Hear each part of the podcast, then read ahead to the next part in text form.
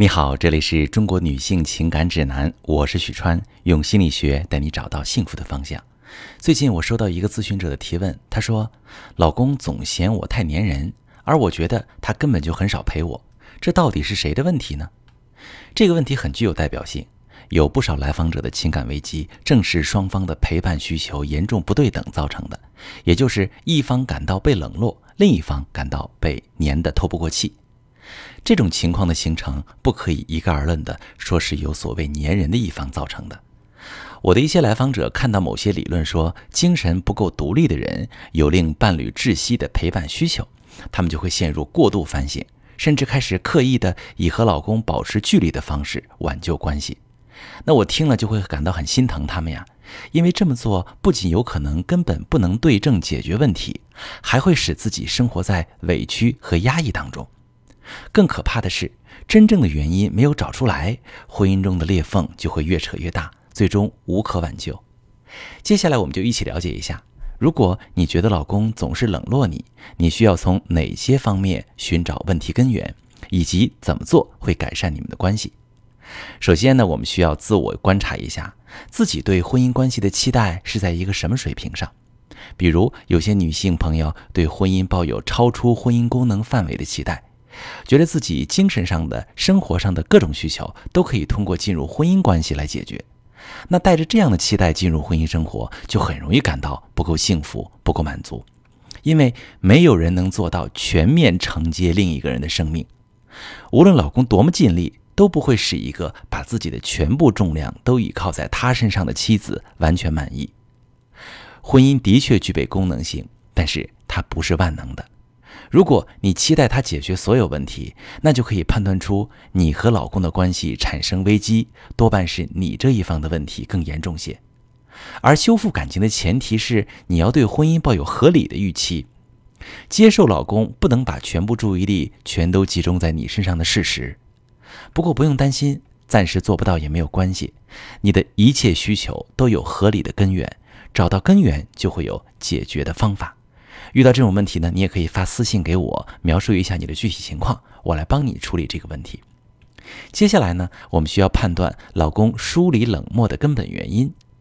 如果你在结婚之前比较独立，精神上很少有空虚的感觉，可以正常安排自己的日常。进入恋爱关系之后，也并没有把关注重心全部转移到爱情中。结婚之后，你也没有把自己的全部精力放在家庭里。这时，你就需要考虑一下，你的老公是否属于回避型依恋人格的可能性。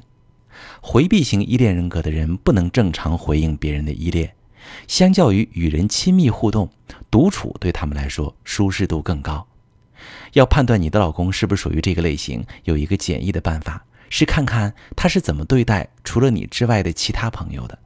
如果他朋友少，社交活动少，最亲密的朋友接触频率也不高。平时业余时间更多的是自己独自活动，那么基本可以判断他属于这种类型。而如果他只是对你有更多的抵触和拒绝，那么你们的问题出在其他方面上。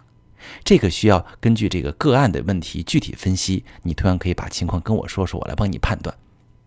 与回避型依恋人格的老公相处，你就需要接受他情感输出慢半拍的特质。他的冷淡并非是对你个人有针对性。你需要多给他一些空间，减少向他施压，避免进入感情的追逃模式。而且啊，你需要做好这样的心理准备，就是你很难改变他。但是你可以通过学习相关的婚姻经营策略来掌握跟他相处的小技巧，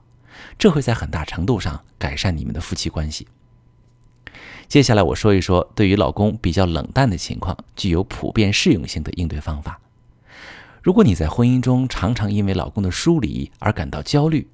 甚至双方已经因为陪伴需求不平衡而产生了矛盾，这里有一个适用的小方法，你不妨尝试一下。这个方法就是减少陪伴数量，提高陪伴质量。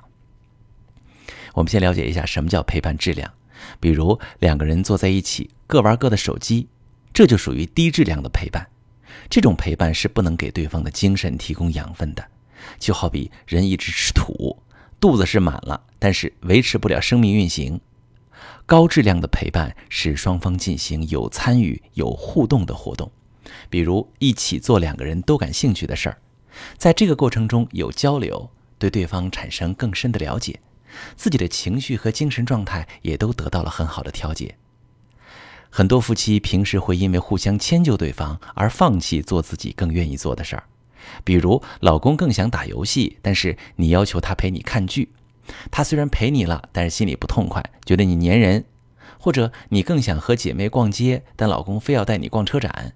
你虽然陪他去了，但你觉得又累又无聊。你们俩可以尝试从今以后各自做各自的事情，然后定期安排约会，明确划分出独处的时间和互动的时间。使独处时间完全归自己支配，做自己愿意做的事，而约会时间尽量安排双方都能投入的活动，不要一方迁就另一方的喜好。这个方法针对大多数陪伴需求失衡的情况都是有效的。它不但可以大程度撤销夫妻间的相处压力，也有利于个人和关系的成长。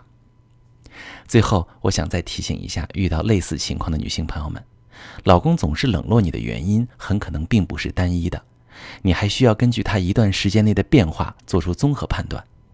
错误的判断会延误修复关系的最佳时机，并增加修复难度。如果你对自己处理问题没有信心，你可以把你的具体情况发私信告诉我，我来教你怎么高效精准地解决问题。我是许川，如果你正在经历感情问题、婚姻危机，可以点我的头像。把你的问题发私信告诉我，我来帮你解决。如果你的朋友有感情问题、婚姻危机，把我的节目发给他，我们一起帮助他。喜欢我的节目就订阅我、关注我，我们一起做更好的自己。